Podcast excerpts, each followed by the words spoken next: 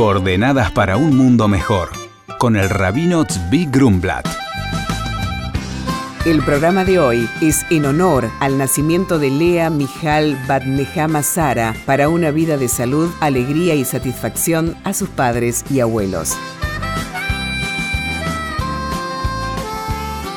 Muy buenos días. Este martes por la noche, martes 12, el pueblo judío en el mundo entero comienza a celebrar la fiesta de Hanukkah, la fiesta de las luminarias. Si usted es un observador, habrá visto que en Buenos Aires, Córdoba, Tucumán, Rosario y así también en todas las ciudades importantes del mundo, durante una semana va a haber candelabros donde se va encendiendo una vela, una luz, cada noche una luz adicional. Esto es porque estamos celebrando la fiesta de Hanukkah. ¿Qué representa la fiesta de Hanukkah? La fiesta de Hanukkah evoca la victoria ocurrida hace 200 años antes de la era común en la tierra de Israel. Estaba la tierra de Israel invadida y dominada por el imperio griego que quería imponer su cultura, quería imponer su estilo de vida al pueblo judío que vivía en Tierra Santa. Y ahí es donde, después de que un pequeño grupo de hebreos se subleva contra la imposición de los griegos, entran al templo de Jerusalén y tratan de encender el candelabro que había en el templo, que se encendía todas las noches, y no lo pueden encender porque no tenían aceite puro, aceite que estaba apropiado desde el punto de vista ritual para encenderlo en el templo.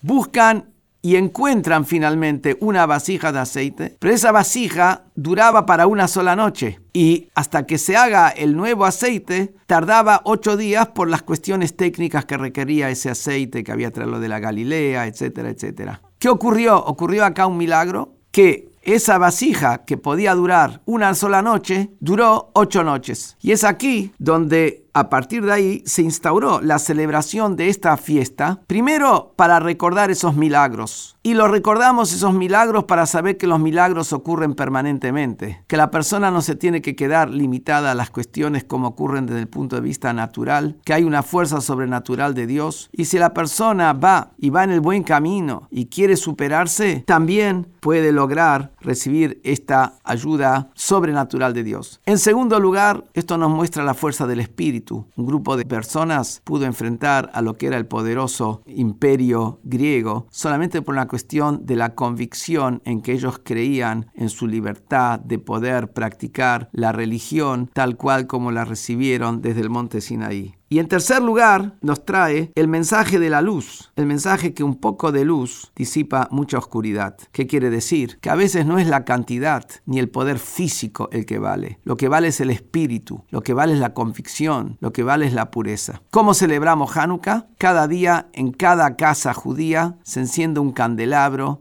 los hombres encienden cada uno un candelabro, y cada noche se agrega una luz, una vela más. Este martes prendemos una vela, el miércoles dos, jueves 3 y así sucesivamente hasta que el otro martes, el martes 19 por la noche, encendemos el candelabro entero con las ocho noches. Que tengamos un Hanukkah que brille para todos y traiga inspiración para todos.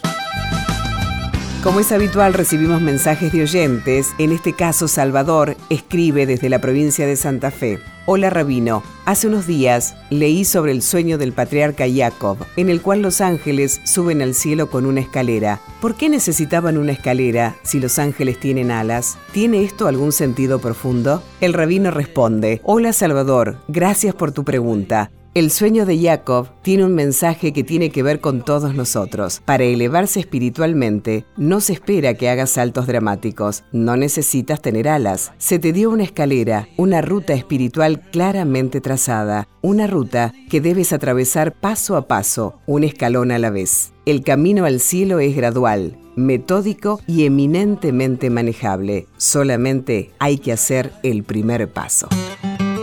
Por consultas al rabino pueden escribirnos a coordenadas.jabad.org.ar. Coordenadas para un mundo mejor con el rabino Zvi Grumblat. Shalom y Shabu Tov.